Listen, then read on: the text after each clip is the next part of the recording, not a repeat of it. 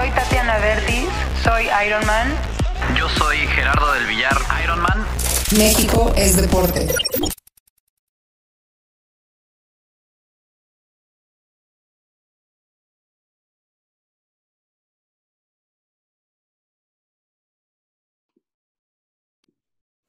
Hola, es Tatiana de México es Deporte. Feliz año a todos. Gracias a los que nos han escuchado desde nuestro inicio a finales de 2019 y bienvenidos a los que nos escuchan por primera vez. Antes de comenzar con nuestro invitado especial de hoy, quiero darle una despedida a Sonia Chávez, también de parte de Gerardo que no nos puede acompañar hoy. Sonia ya no estará en el podcast, pues como muchos saben, tiene una marca y blog enorme que se llama Soy Corredora y afortunadamente está a tope de cosas increíbles con ese proyecto. Sonia, gracias por habernos acompañado en el inicio de este podcast y por haber creído en nosotros y la visión del proyecto. Te deseamos lo mejor.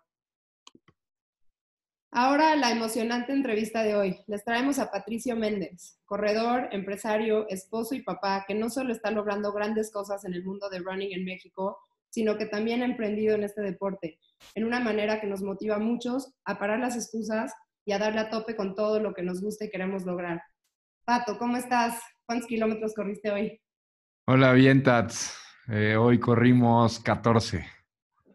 ¿Por dónde? Corrimos en el Sope y Chivatito y ahí algunas vueltas alrededor del Sope. Ole, qué padre. Oye, en pues esta, mira. En esta mañana que, que, ¿qué onda con el frío? Cada vez, cada vez está peor, caray. Sí, ya sé, yo por floja, como bien sabes, no me levanté a correr con ustedes hoy por el miedo al frío. Ya sé, pero nada nos detiene, algunos. Ya veo, ya veo. Poco a poco y me iré acostumbrando a ese tipo de determinación y disciplina. Conste, ahí te estamos esperando, ¿eh? Sí. Oye, quisiera que nos cuentes cómo empezaste en el deporte, o sea, si siempre fuiste corredor y a qué edad te nació esta, esta pasión, no solo en el deporte en general, pero específicamente después en, en running. Claro, pues mira, no, la verdad es que no siempre fui corredor. Este, desde muy chiquito, eh, más o menos como a los seis años, eh, me entró la pasión por los caballos uh -huh. en, un, en, un, campamento de verano. Eh, regresando del campamento de verano, yo llegué con mi papá y le dije que me encantaban los caballos, que había aprendido a montar ahí en el campamento y me quería meter a, a eso. Eh, mi papá había hecho eso durante muchos años y entonces me metí y estuve metido en el tema de la equitación durante pues más o menos 12 años, eh, entrenando de manera muy regular eh, todas las semanas, este, compitiendo los fines de semana, eh, etcétera, ¿no? Estuve mucho tiempo en eso, era una parte que compartía muchísimo con mi familia, con mi papá, y a la par mi papá toda la vida corrió, entonces digamos que todo este mundo de running, además, siempre estuvo en mi vida. Mi papá corrió, si mal no recuerdo, más o menos hasta hace unos ocho años y corrió más o menos 14 o 16 maratones. Órale. Entonces, pues a esos maratones, mi hermana, mi mamá, yo lo acompañábamos. Eh, era parte de nuestras vacaciones y de nuestros viajes del año, en donde íbamos a echarle porras. Fuimos al maratón de París, fuimos al maratón de Roma, de Chicago, de Nueva York. Este, corrió Twin Cities, eh, pues corrió muchísimos maratones, ¿no? Y en su momento, pues él siempre, más o menos cuando yo cumplí como 14, 15 años, eh, él me quiso jalar y pues en ese momento, evidentemente, yo dije que no, había cosas más importantes para mí en ese momento, que era básicamente convivir con mis amigos, salir de fiesta o salir los viernes a casa de un amigo o al cine o lo que fuera. Eh, y así me trató de convencer durante mucho tiempo. Eh, y luego cuando él cumplió 50 años, no, 50 años, sí, 50, no, 45 años, este, me dijo que de regalo lo que quería era que corriéramos juntos una carrera que se llama Hood to Coast. Ok. Que es en, en Portland, Oregon, y eh, se trata, es, es, un relay race, básicamente, en donde corres 360 kilómetros en equipos de 6 a 12 personas. Este, y es Hood to Coast, se llama porque vas de la montaña de Portland hasta la playa. Este, en el periodo que, que, que, este, que, que- te tome hacerlo, ¿no? ¿Y ¿Qué edad, Entonces, mande perdón. ¿Qué edad tenías cuando hiciste eso? Tenía 17 años, más o menos.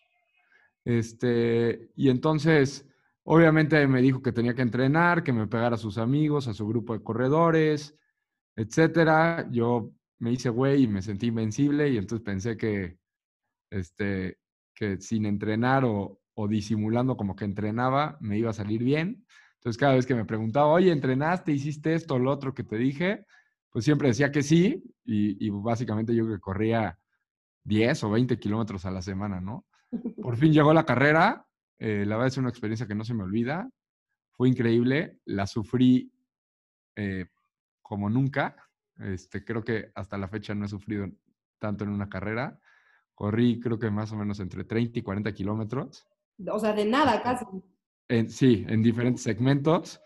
eh, y hubo al final del último segmento me tuve que salir y pedirle que alguien me relevara porque evidentemente ya no podía más, ¿no? Entonces, este, esa fue la última carrera de mi papá porque después de eso se lastimó la espalda y nunca más pudo volver a correr. ¿Qué le pasó en la espalda?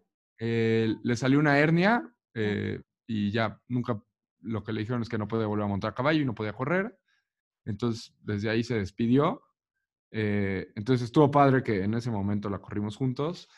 Y, y de ahí se me quedó un poco la espinita, pero pues después de ese, de ese tiempo, pues entré a mis 18 años a la universidad. Eh, en ese momento para mí había cosas más importantes que era salir de fiesta, tomar, convivir, este, Sí, dormir poco. Eh, Oye, pero ¿crees que, o sea, volviendo a lo de, a lo de tu papá y las carreras a, los, a lo que lo acompañaban tú y, y tu mamá y tu hermana, ¿crees que ahorita, o sea, con la perspectiva que tienes, si hubo una carrera en específico o todas en conjunto que te marcaron, aunque sea subconscientemente, que dijiste, hijo, sí, o sea, voy a regresar a esto, o en ese momento decías, mi papá está loco, bravo, pero yo esto nunca en la vida? Pues mira, la verdad es que nunca lo vi como que estaba loco. Eh, en su momento no entendía por qué corría. Eh, lo veía como algo aburrido para mí. Como que decía, ¿por qué pasas tanto tiempo corriendo? Qué aburrido. Eh, pero no lo veía como que estaba loco. Justo lo platico de repente con muchas personas, pero creo que el mundo del running ha evolucionado muchísimo. De lo que yo vi hace pues, tal vez 15, 17 años, en donde mi papá corría, eh, era que el mundo del running era más un tema de, de pura convivencia. Digamos que la competitividad tal vez no era tanta a nivel amateur, eh, en donde lo más importante alrededor de un maratón, o al menos es lo que yo veía en el grupo de amigos de mis papás y de, con los que corría, era ir a convivir, hacer un viaje alrededor del maratón, era parte de unas vacaciones. Entonces, eh, digamos que era llegar, ir a la expo, ir a comer rico, el típico carb loading que era comer pasta y si se les atravesaba una botella de vino, pues había una botella de vino. Eh, y después llegaba el maratón y corrían. Había unos que corrían eh, obviamente más rápido que otros. Eh, llegué a escuchar, o, o hay amigos de mi papá que en su momento hacían eh, 3.30 en un maratón y, y en ese momento era como, qué espectáculo, qué rápido corre él. Este, pero básicamente en general mi papá y el grupo de amigos de corredores iba a terminar el maratón y después del maratón era una gran comida, una gran fiesta y lo que seguía, ¿no? Y un viaje y pasarla bien. Pues sí, está increíble. Este, y, y conforme iba pasando el tiempo, evidentemente a mí eso se me quedó mucho porque, insisto, alrededor de los maratones había siempre un gran viaje, Claro. una gran convivencia, era algo que nos unía muchísimo. Entonces sí, como dices, tal vez inconscientemente es algo que traigo ahí imprinted en mi cabeza que, que, que me lleva a hoy o después de muchos años entrar en este mundo de, del running que hoy me apasiona tanto. Oye, y cuéntanos ya de tu etapa esa de fiesta a los 18, cuando dejaste de, de, o Coast y dijiste, esto me duele, hay, más, hay cosas más importantes ahorita para mí. Y, y la evolución, a, a, ver, yo te conocí haciendo tratón, entonces no sé si hubo eh, otro paso ahí entre, entre esa etapa y el tratón, pero sé que en un momento estuviste algo sobrepeso y si eras muy fiestero y demás, me, intriga mucho saber cómo, cómo cambiaste y transicionaste a la, la, fase en la que estás ahorita en tu vida. Claro, pues sí, o sea, básicamente viví toda mi etapa de universidad con mis amigos, divirtiéndome, eh, en donde la fiesta era más importante.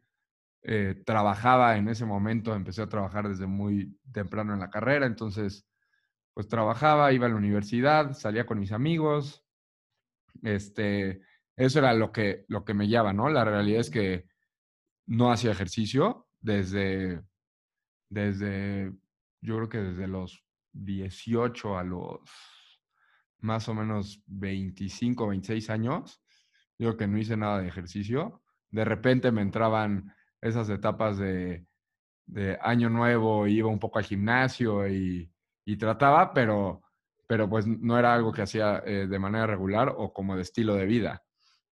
Eh, entonces sí, como dices, fui víctima de, de, ese círculo vicioso de la fiesta, el alcohol, la comida, el cigarro y, y entonces sí, sí subí de peso durante muchos años. Eh, y lo que me llevó a cambiar fue un día, bueno, dejé de ver a algún amigo durante varios años y de repente un día me lo topé y, y lo vi y le dije, ¿qué te pasó? Bajaste muchísimo de peso, estaba súper fuerte, este, ya digo, ya no tomaba, ya no salía. Me dijo, no, me metí un programa de estos de ejercicio y, y, pues hice la disciplina y empecé a hacer ejercicio y me cambió, digamos que me cambió la vida, ¿no? Y entonces como que en ese momento dije, pues, ok, creo que es momento de, de yo ponerme a hacer algo. Entonces me metí un programa de estos de ejercicio eh, que duraba, de estos que duran varias semanas. Entonces me metí y poco a poco de eso empecé a hacer disciplina y un hábito, hacer ejercicio diario, empezar a comer bien. Eh, evidentemente por la cantidad de ejercicio que hacía en el momento, pues estaba cansado, entonces ya no me desvelaba, dejé de fumar, dejé de tomar porque si no, no tenía el rendimiento. Entonces así empecé a generar un hábito. Eh, y pues digamos que hace como cuatro años como, no, como cinco años, este, mi mejor amigo que llevaba ya bastante tiempo haciendo triatlón, este, siempre me, me decía como acompáñame, venme a ver, este, está padre, métete a hacer uno. Y yo le decía como, no, no me gusta nadar, eh, no tengo bici y pues estoy bien con el ejercicio que hago, ¿no? Y finalmente un día se metió otro amigo con él, como que le dijo, mi amigo sí logró convencer a otro amigo nuestro, y se metió y le empezó a ir bien. Este, empezó a entrenar mucho, empezó a hacer varios triatlones y como que me dio fomo de, de verlos a ellos dos ya haciendo triatlón, entrenando, yendo a valle, pasándosela bien. Y decidí hacer este, mi primer triatlón en Valle de Bravo. Eh, nadé, pues nadé un poco antes de eso. Este, en ese momento no entrené con nadie. Este, mis, mis dos amigos me pasaban ahí más o menos su entrenamiento. Eh, siempre he sido un poco atascado, entonces obviamente me compré una bici eh, y pues, decidí hacer el triatlón, ¿no? Y desde el momento en que crucé la meta, ni me acuerdo cuánto hice, pero este, una barbaridad de tiempo. O sea, en los tiempos que, que hoy hace la gente en un... Aparte hice sprint, hice una barbaridad de tiempo, ni me acuerdo pero lo que sí sé es que era bastante lento. Y yo creo que desde el momento que crucé la meta, dije, pues creo que esto es para mí. El tema de la competencia, el tema del ambiente, este, la disciplina de estar entrenando. Obviamente me piqué muchísimo durante los entrenamientos de ir a rodar al autódromo, ir al desierto. Me empezó a gustar mucho el ambiente. Entonces, de ahí empecé. Hice algunos triatlones ¿Y ahí ya, ahí ya estabas en equipo o seguías haciéndolo como nada más con cuates? O no, ahí todavía no estaba en equipo.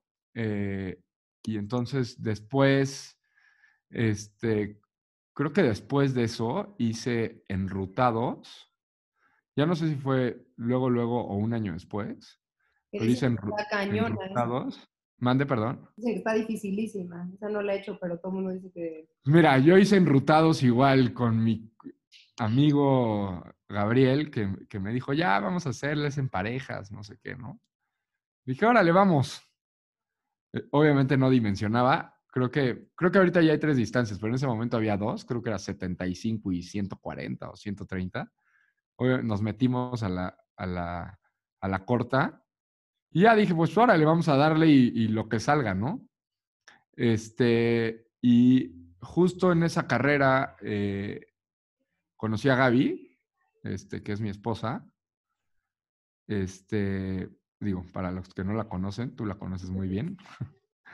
Este, y justo en esa carrera conocí a, Gaby, que hoy es mi esposa, y, y después de eso, por azares del destino, empezamos a platicar unos días después.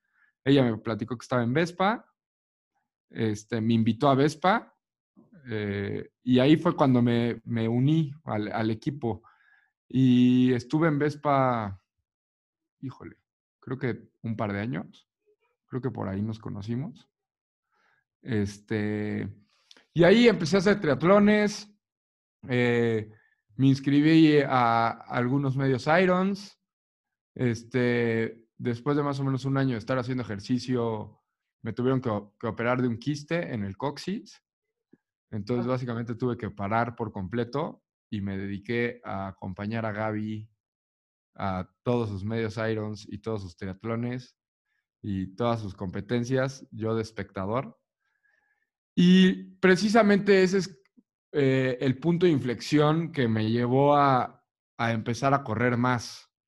Y, Qué interesante, porque pensarías que después de algunos medios Irons y de que también tu este, esposa, bueno, no sé si todavía era tu novia en ese entonces, pero que estaba también en el mundo de teatrón, como que pensarías que lo, lo que hubieras hecho acabando de recuperarte era inscribirte a un Iron, pero te fuiste por completo al mundo de correr.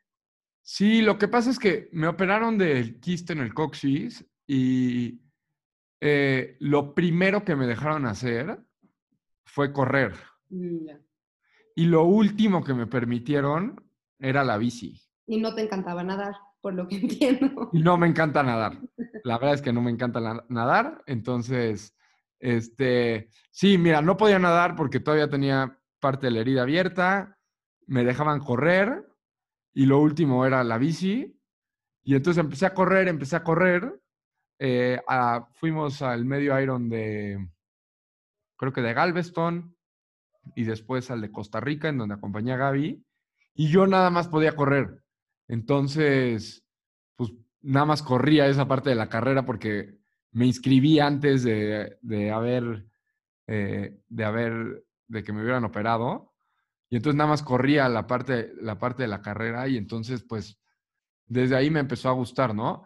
Eh, como paréntesis que, que se me fue un poco en la parte de la historia, eh, en 2011 y 2013 tuve ahí algunos impases en mi vida y corrí el maratón de Chicago y el de París, Ah, ok, eso no sabía. este, nada más por, eh, digo, por, por cosas que me, que tenía, que me estaban pasando en mi vida, decidí correrlos, eh, me fue relativamente bien, pero después de eso eh, lo dejé por completo y continué con la vida de mi fiesta y, y, y- y todo, ¿no?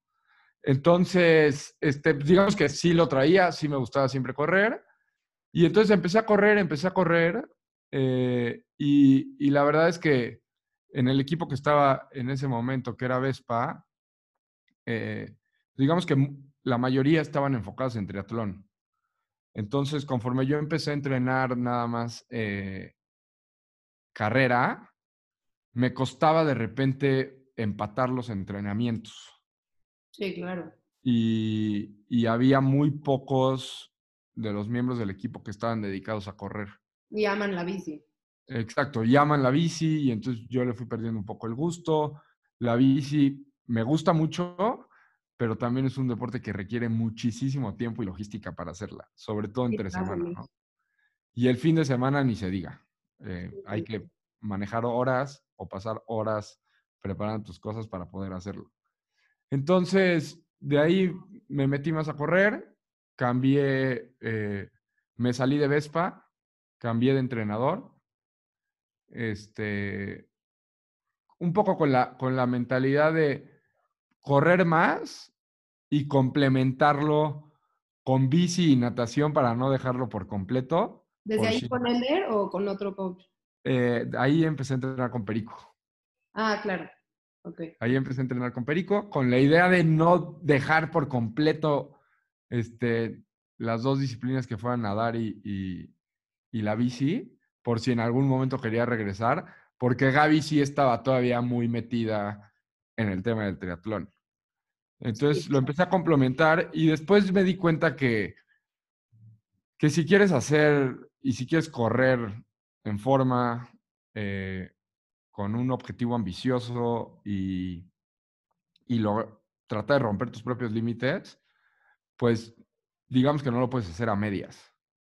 ¿no? Ahí, Entonces, está, ahí está lo que se me hace lo, lo más interesante de, de tu historia, porque, o sea, yo he visto tu evolución y de ser así un amigo que conocí a través de teatrón, con amigos en común, y, ah, Pato hace teatlón, ahora Pato corre, y de repente, Pato corre cabrón, Pato está ya metidísimo en el running, Pato rompe tres horas, Pato va a Boston, y ahora sí, o sea, sí ya has marcado, te has marcado en el mundo amateur de running en México, pues como uno de los fuertes. Y creo que, como dijiste tú al principio, o sea, en, en contraste a como cuando era con, con tu papá hacía maratones y su grupo de amigos, hoy en día la información y la tecnología que tenemos disponible, pues permite que, que un corredor amateur pueda, la verdad, brinda- brindarse una oportun- unas oportunidades casi como profesional. O sea, si te enfocas y tienes esa disciplina y agarras un buen entrenador y acomodas todo en tu vida, sí puedes llegar a sorprenderte. Entonces, cuéntanos un poquito de cuándo fue ese momento en que dijiste, sí quiero, o sea, tengo estas metas ambiciosas, sí puedo y me voy a aventar, como dicen, all in. Claro, pues mira, o sea, cuando cambié justo como entrenador y lo que te decía es que estaba como tratando de complementar eh, el tema de correr con bici y natación, eh, digamos que tal vez fue, digo, yo, yo creo que, que correr y natación sí complementa muy bien. A mí en lo personal no me funcionaba mucho. eh, entonces, constantemente me lesionaba. Constantemente me, me lesionaba corriendo, me lastimaba la banda, me lastimaba el tendón de Aquiles. Este, algunas veces decían que era mental, otras veces este, yo decía que no era mental, que sí me dolía. Pero entonces, así estuve varios meses, eh, hasta que decidí hace en septiembre del 2018, este, algún- unos amigos me, me invitaron a correr este, de otro equipo eh, que corrían los miércoles. Entonces me empecé a pegar a ellos a correr, eh, platicando con ellos, pues, les dije con quién entrenaban. eh, la mayoría entrenaban en ese momento con Elder Arellano, que actualmente es mi coach. Eh, y entonces empecé a ver un poco la manera en que entrenaban, me di cuenta que entrenaban de una manera eh, muy disciplinada y, y a pesar de ser eh, corredores amateurs, pues con mucha seriedad, ¿no? Entonces, eh, en ese momento yo me había inscrito, Gaby, Gaby este, estaba embarazada eh, y, y nos habíamos inscrito al maratón de Chicago y entonces lo íbamos a hacer en octubre y mi hija Martina nació el 31 de agosto, entonces más o menos las cosas se nos complicaron por términos de tiempo y tuve que posponer el maratón de Chicago. Eh, en ese, para ese maratón yo me había preparado todo el tiempo con Perico y, y algún y tiempo antes con Vespa. Entonces lo pospuse. Ah, que no saben, es Sergio Sarmiento es un ex triatleta muy picudo de nivel olímpico en México. Muy pro. Todos mis respetos para el Perico. Y este, y entonces en el momento que pospongo el maratón de Chicago, eh, es justo cuando se me, se me, me cruzo con estos amigos eh, y decido hablarle a Elder y, y, platicar con él que como había pospuesto Chicago, me iba a inscribir al maratón de Dallas, que era dos meses después, eh, y que escogimos precisamente el maratón de Dallas porque en ese momento Gaby ya iba a haber pasado suficiente tiempo de que Martín había nacido, entonces iba a poder regresar a correr. Entonces quería que Dallas fuera su primera competencia después del embarazo.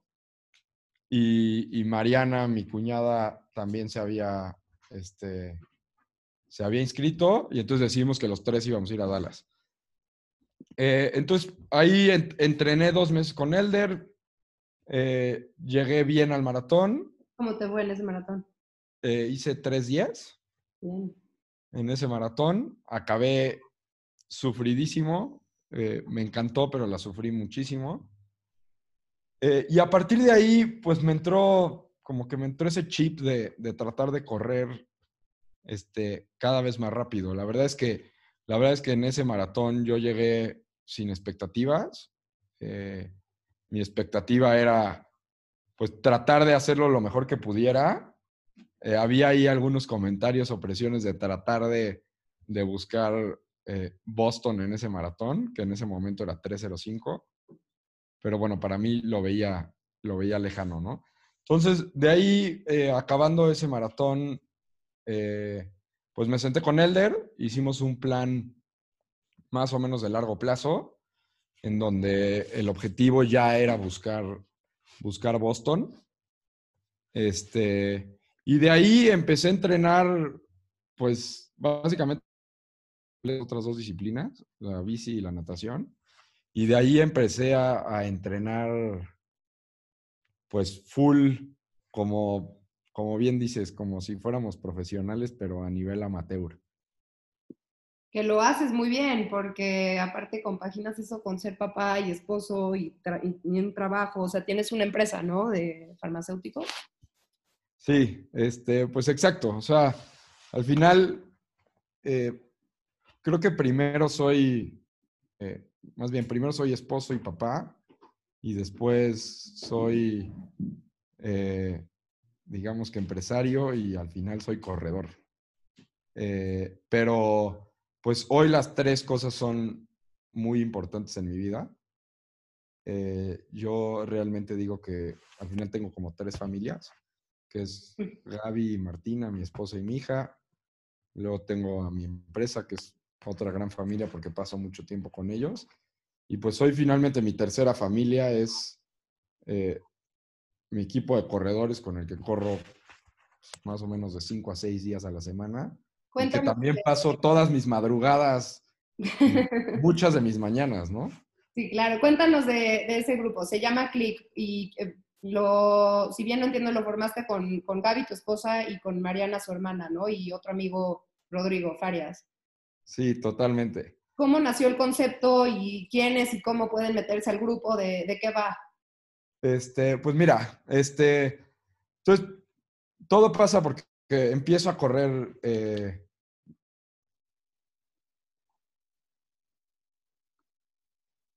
Te perdimos. Entrenamiento, eh, me empecé a meter mucho en este mundo de- de- del running, empecé a conocer mucha gente, eh, me empecé a acercar mucho a Elder y nos empezamos a volver muy cercanos. Y, y digamos que por la naturaleza de cómo entrenamos, eh, con la frecuencia con lo que hacemos, pues se empezó a, a juntar un buen grupo de gente, ¿no? Eh, Gaby pasó a ser básicamente en un 99% corredora eh, y también dejó en, en pausa la parte del triatlón. Entonces, pues empezamos a, a meternos mucho en ese mundo. Y entonces, en, en junio del año pasado, eh, como que eh, por varios lados, incluyendo Gaby, Mariana, Rorra, Elder y otros amigos, como que me decían, oye, ¿por qué no, eh, ¿por qué no haces un grupo? ¿Por qué no haces un equipo? Eh, creo que eh, puedes jalar a la gente, mucha gente quiere jalar contigo, creo que también te podemos ayudar. Eh, y entonces así nace, ¿no? Nace por la necesidad de, de, hacer un grupo de amigos y una comunidad en donde pues todos compartamos la misma pasión por correr y que lo hagamos de manera seria, ¿no? Al final es un hobby, pero es un hobby que lo hacemos de manera muy eh, enfocada, seria, en donde le dedicamos muchas veces muchas horas a la semana. Y entonces así nace, ¿no? Este es un equipo que fundamos, como bien dices, Gaby, Mariana, Rorra, Elder y yo. Eh, se llama Click. Eh, somos un grupo chico de corredores. Lo, que, lo que hacemos es compartir esta pasión, compartir nuestros logros, nuestros momentos y sobre todo tratar de subir el, el, el, nivel de corredores que somos, ¿no? Entonces, tratar de impulsarnos a siempre ser mejores. Eh, digamos que no nos consentimos, eh, somos bastante exigentes en cómo corremos todos, eh, nos presionamos mutuamente, tratamos de cada vez que, que, alguien va a competir o compite, pues tratar de subir la barra y, y siempre tratar de ser mejores, ¿no? Entonces, la verdad es que hemos hecho un equipo increíble. Eh, hoy somos entre 15 y 16 personas. No somos muchos, pero somos bastante unidos. Eh, insisto, compartimos, híjole, cuatro, cinco, seis mañanas a la, a la semana. Eh, desayunamos juntos, comemos juntos, organizamos cosas. Entonces, la verdad es, se ha hecho un, un equipo que hoy, como te decía, pues ya es para mí como una tercera gran familia que le dedico mucho tiempo, mucha cabeza y, realmente es algo que me llena muchísimo porque complementa mucho que hoy el tema de running es una parte muy importante en mi vida. Sí, claro, te tiene que nutrir. Oye, hablando de subir la barra, cuéntanos de tu PR. Eh, ¿Fue en Seattle o tuviste otro, todavía uno más rápido después, que fue el que te calificó para Boston? Que vamos, vamos tú, yo y Mariana también, Gaby calificó, pero para 2021. Cuéntanos de tu PR y si se puede saber qué metas tienes para, para Boston. Pues mira, este sí, mi PR fue, fue en Seattle. Este, hice 2.49 y la verdad es que fue un maratón que generé, o sea, se generó en el grupo y y con todos mucha expectativa de qué iba a pasar. La verdad es que mi expectativa no era, tengo que ser muy sincero, no era tan grande. Este, mi meta en ese momento era, era ir y calificar a Boston. Eh, fue justo cuando, eh, fue poco, de, poco después de que bajaron eh, los tiempos para calificar. Entonces, pues mi meta era ir más o menos por un 257 para tener Boston asegurado, entre comillas, ¿no? Uh -huh. eh, y justo me acuerdo muy bien que eh, las únicas personas que todo el tiempo me estuvieron diciendo, no, ve por más, ve por todo, ¿por qué, por qué te guardas todo? ¿Por qué no avientas todo y ya a ver qué es lo que pasa? Arriesgate. Este, eran Gaby y Mariano, ¿no? todo el tiempo me decían, tú puedes más, tú puedes romper 250, anímate, no sé qué. Y, y, pues al final, literal, hasta un día antes, eh, pues me apunté el plan de carrera en el brazo y le dije a Gaby, apúntamelo y voy por 257 y a eso voy a, a correr, ¿no? El poder de la mente. Y la verdad es que sí, totalmente. La verdad es que es, me salió todo bien. Fue una carrera que disfruté muchísimo. Eh, fue una buena mañana, me salió todo bien, todo se acomodó. Hidratación, los geles, me respondieron muy bien las piernas, la cabeza, todo. Y conforme fue pasando la carrera, eh, pude ir apretando el paso cada vez más. Eh, y pues ya pasando el medio maratón me di cuenta que iba muy por debajo de, de esa meta de 257 ahí aún con miedo de que las piernas o el cuerpo en algún momento se me rompieran. Que te pueden sorprender a cualquier momento, eso es lo más. Totalmente, ¿no? Y pasando más el 21 y más si te atascaste en la primera mitad. Este, pero bueno, la verdad es que en ese momento mi cabeza dijo, pues, ya estás muy metido en esto, entonces ya, o sea, si me voy a tronar, me trueno y ni modo, ¿no? Entonces, pues seguí corriendo y finalmente, eh, pues cuando crucé la meta, eh, justo Gaby me dijo el tiempo que había hecho y yo le dije, no, o sea, mi respuesta fue, no te creo y no puedo decir nada hasta que no vaya a ver los resultados oficiales. Sí, claro. Y entonces fui, ve- vi los resultados oficiales y pues obviamente me sorprendí, grité, estaba feliz. Y la verdad es un maratón en el que disfruté desde que empezó hasta que terminó.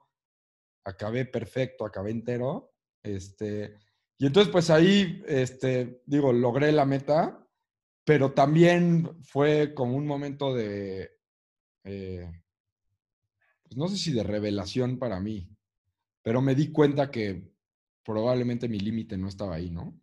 no, por supuesto que no. Entonces, yo solito, obviamente, en automático me puse más presión y, y- y- y mi meta subió, ¿no? En ese momento yo estaba inscrito a Nueva York, este, entonces co- corrí Nueva York en noviembre, que es un maratón que en su momento yo dije, voy a hacer un maratón que salga lo que salga y, y, este, y lo quiero ir a disfrutar y no lo quiero sufrir. Eh, y pues, si sale arriba de tres horas o en lo que el tiempo que salga, pues está bien, ¿no? Obviamente no pude, entonces me atasqué todo lo que pude y pues ya, ahí ese maratón sí me la cobró. Este, lo sufrí muchísimo del kilómetro 32 al 42. Pero bueno, este, acabé molido con fascitis plantar durante tres semanas, pero bueno, también Pero- lo disfruté muchísimo. Definitivo es uno de los grandes maratones de- del mundo y que vale la pena correrlo. Ahí también hiciste sub 3, ¿no? Hice 2.54, sí. No manches. Oye, ¿y para Boston nos vas a decir o Y para Boston, eh, no, la verdad es que no me gustaría decirlo. Ok. Eh, todavía tengo esa parte de superstición en donde no me encanta gritarlo Sí, está bien.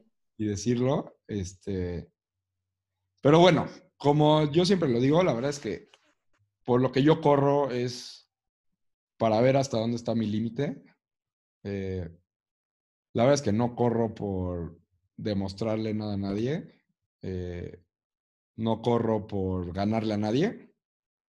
Este, corro por yo saber cuáles son mis límites, por disfrutarlo, porque creo que al final, eh, a este nivel, eh, a nivel amateur, el tema de larga distancia es una competencia contra nosotros mismos más que contra la gente. Por supuesto. Eh, nosotros, o sea, en larga distancia tú vas a romper el tiempo que tú quieres, más que ganarle al corredor este, que está junto a ti o que va delante de ti o que va atrás, ¿no? Entonces, este, la verdad es que a eso voy. Eh, mis metas son lo que yo creo que puedo lograr y, y no por, por, digamos que competir contra otra persona o, o- o algo así. Este, y la verdad es que eh, en este tiempo que, que digo, no, no, no es mucho el tiempo que he corrido, ¿no? Y no son muchas las competencias que he hecho. Pero me he dado cuenta que sobre todo el tema de larga distancia, al menos para mí, eh, la parte más importante es este, acerca del, del ciclo de entrenamiento, las personas que te cruzas en el ciclo de entrenamiento, las personas que conoces, con las que compartes, más que la competencia misma, ¿no? Pues sí, si volvemos a lo que nos platicabas del inicio de tu, o sea, en, tu edad de, chavo y de a los 18 años de universidad y así, pues para ti era muy importante, pues, igual que para, para casi todos los humanos, ¿no? La, la parte social. Y obviamente el correr te da, te da eso, pero pues en un ámbito muy sano que te aporta también en otros aspectos de tu vida. Yo creo que eso es lo que nosotros que corremos eh, nos volvemos adictos a eso.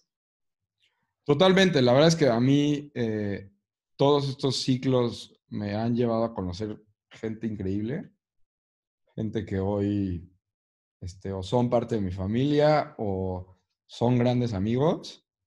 Eh, y, y, pues es creo que lo que nutre esto y lo que nos motiva a seguir haciéndolo, ¿no? No la competencia misma, porque la competencia al final, eh, digamos que hay un tema de nostalgia a la hora de, correr el maratón, que es que se acaba, o sea, son 16, 20 semanas, 6 meses, 8 meses, 10 meses, lo que cada quien entrene. Y se acaba en casi, casi en un, un cerrar y abrir de ojos, ¿no? Este, en una mañana te levantas, vas, corres, terminas y dices, me preparé tanto tiempo para que durara tres horas, cuatro horas, cinco horas, lo que dure cada quien. Este, entonces, pues es hacer, para mí es acerca de, como dicen, it's about the journey, ¿no? Sí, lo bonito es el camino. Y entonces, este, pues por eso corro. Entonces, en este Boston voy a romper yo, digamos que mis propias barreras. Eh, también estoy inscrito a Chicago. Entonces, pues acabando Boston, eh, pues descansaré y unas semanas después empezaré otra vez a entrenar para Chicago. Y obviamente tú me conoces bien y siempre me echas muchas porras, cosa que siempre te lo agradezco. Pero también soy muy atascado, entonces obviamente ya estoy inscrito a, Chicago y después a otro maratón y después a otro maratón. Entonces... Pues de aquí a 2025 ya tienes... Este, es un... Eh, básicamente hoy es un ciclo sin fin. Este, A Elder siempre le digo, pues ya hazme mi macro, macro ciclo porque, porque nunca voy a acabar.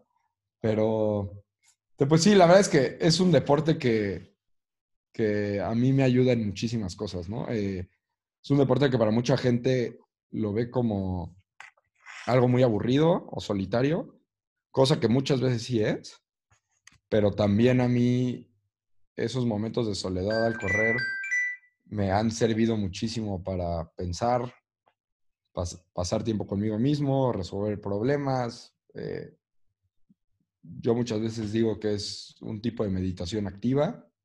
Sí. Entonces, eh, insisto, no es para todos, pero de verdad a mí me impresiona eh, cómo ha crecido este mundo y lo competitivo que cada día este, se vuelve, ¿no? Y lo más de correr es que a donde vayas en el mundo es una manera increíble de explorar los lugares y la verdad solo es llevarte tus tenis. Me acuerdo, bueno, tú también lo sabes, cuando haces triatlón, este, no, no es despreciar el teatlón, lo, adoro ese deporte, pero qué friega es cargar la bici por todos lados y buscar una alberca y correr es, es lo más simple, es nuestra forma más cruda de, de hacer deporte como humanos, como animales. Totalmente, y, y, la verdad es que la gente que no lo hace nos ve como locos, pero sí, definitivo no hay nada como la satisfacción de estar en México o en algún lado en donde quieras y levantarte antes de que amanezca y empezar a correr y ver ciudades vacías, ciudades apagadas, y ver cómo amanece y cómo la ciudad se va,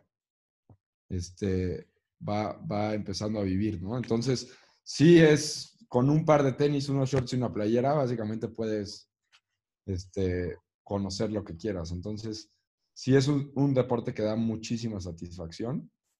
Eh, y también, bueno, da muchas alegrías también hay veces que da muchas tristezas, hay gente que se lesiona, pero hoy creo que en México estamos en un, en un momento del running en donde ha crecido muchísimo ese mundo y cada día se vuelve más competitivo. La gente cada vez corre mejor. Eh, es impresionante. Hace rato te decía que en su momento mi papá corría, no sé, en cuatro horas y la gente que corría con él y el más rápido corría en 3.30 o 3.25 y era casi, casi inalcanzable para ellos, ¿no? Hoy eh, es impresionante cómo se mueven, ¿no? Eh, tanto en lo profesional como en lo amateur, pero en lo amateur ya hoy a niveles en los que corremos eh, muchos, pues hablar de un sub 3 ya, ya se vuelve mucho más natural. Sí, que ese es, otro tema para otro día que me, me, muero de ganas de, hablar de eso en el podcast, ¿no? La, línea entre amateur y pro y, dónde, dónde está y eh, hacia dónde se va a mover. Porque con toda, o sea, con, con esto, con toda la facilidad que tenemos de, de, de, saber todo y de nutriólogos y entrenadores y tecnología, pues la verdad es que no, no hay mucha diferencia. Claro, para mí lo hemos platicado muchas veces y ya lo platicaremos más adelante, pero claro, es un tema de, creo que hoy es un tema más de tiempos y de disponibilidad de tiempos que de, de recursos en términos de entrenadores o, o, nutriólogos o información, ¿no? Porque de hecho el, el, equipo para entrenar, pues es el mismo. Sí. Bueno, pues un par de tenis, unos shorts, una playera y, y ya. Entonces sí, esa, esa barrera es importante, pero sí, en este mundo amateur y en México eh, ha, ha, crecido muchísimo y cada vez la gente corre, hombres y mujeres a la par, ¿eh? O sea, este, indistintamente, cada vez corremos más rápido y la competencia cada vez sube este, más cañón. Oye, de última, para cerrar, es un, es un tema obviamente que es una de las razones por las que tenemos este eh, podcast y a mí me apasiona mucho la parte de hablar qué, te, qué, te, ha aportado el deporte a ti como papá y qué le dirías a la gente que igual le dice que, pues, que no tienen tiempo y que la verdad entre el trabajo y, y, su familia pues se les hace muy complicado. ¿Qué les, ¿Qué les dirías tú para poder hacer ese, intentar hacer ese cambio para, para algo que igual y hasta les ayuda con ese manejo de tiempo? ¿no? Mira, de cajón yo creo que eh, la excusa de no hay tiempo, creo que al menos para mí no es válida. Creo que siempre puedes encontrar tiempo. Este, digo, nosotros nos levantamos muchas veces a las cuatro y media de la mañana, a las cinco o cinco y media estamos corriendo. Eh, después desayunamos, después eh, cuidamos a mi hija, después me voy a trabajar, regreso, seguimos cuidando a nuestra hija, etcétera, ¿no? Al final creo que hay tiempo. Eh, y si te haces el tiempo, la verdad es que los beneficios de, de salud, de cómo te sientes físicamente, eh, yo te lo decía hace rato, pero a mí, digamos que esta rutina de, de hacer ejercicio, de estar, independientemente si es correr, hacer algún deporte, hacer ejercicio, eh, levantarte a caminar, lo que sea, básicamente es activarte. Eh, es algo que a mí me ha ayudado muchísimo a nivel personal, a nivel familiar y a nivel empresarial a tener mucho más claridad mental, eh, a, fijarme objetivos, a, a me, metas a corto y largo plazo. Entonces, cosa de solo crear el hábito. Eh, los beneficios son impresionantes y al menos lo han sido para mí. Y creo que tampoco es un pretexto el tema de no tengo dónde hacerlo, eh, no tengo con qué hacerlo, ¿no? Uh -huh. Al final, por ejemplo, correr es un par de tenis, necesitas caminar, pues caminar como sea. Este, siempre hay, ¿no? Siempre hay la posibilidad. Es quitarnos esos pretextos de encima y solo levantarte a, a querer hacerlo y hacer mejor. Me encanta. Oye, pues Pato, muchísimas gracias y yo creo que vamos a hablar contigo por ahí de en unos añitos que igual ya hasta diste el brinco a ser profesional o ya estarás sub 240 o de tú a saber. Ojalá, Tats. Tú siempre muchas porras. Muchas gracias claro. por las porras siempre. Yo me juro aquí públicamente a levantarme más temprano a esas madrugadas con clic, que la verdad es que me está encantando ese grupo y a mí, a mí me, ha, me ha motivado también para las metas de este año tener, pues tener ese respaldo, ¿no? De contabilidad con otras personas que también están en lo mismo que tú. Gracias, Tats. A nosotros también nos encanta que estés con nosotros. Pues sí, tienes que levantarte porque tienes ahí una meta bastante ambiciosa que te pusiste. No, eso tampoco lo puede saber nadie. Por el, nada más dije ambiciosa, no estoy diciendo nada más. Muy bien, muy bien. Pero muchas gracias, Tats, y felicidades por este podcast. De verdad, creo que se necesitan más proyectos de estos. Gracias. Pues Pato, te dejamos un fuerte abrazo y nos vemos próximamente en México es Deporte. Muchísimas gracias. Cuídate, Tats. Bye. Bye, bye.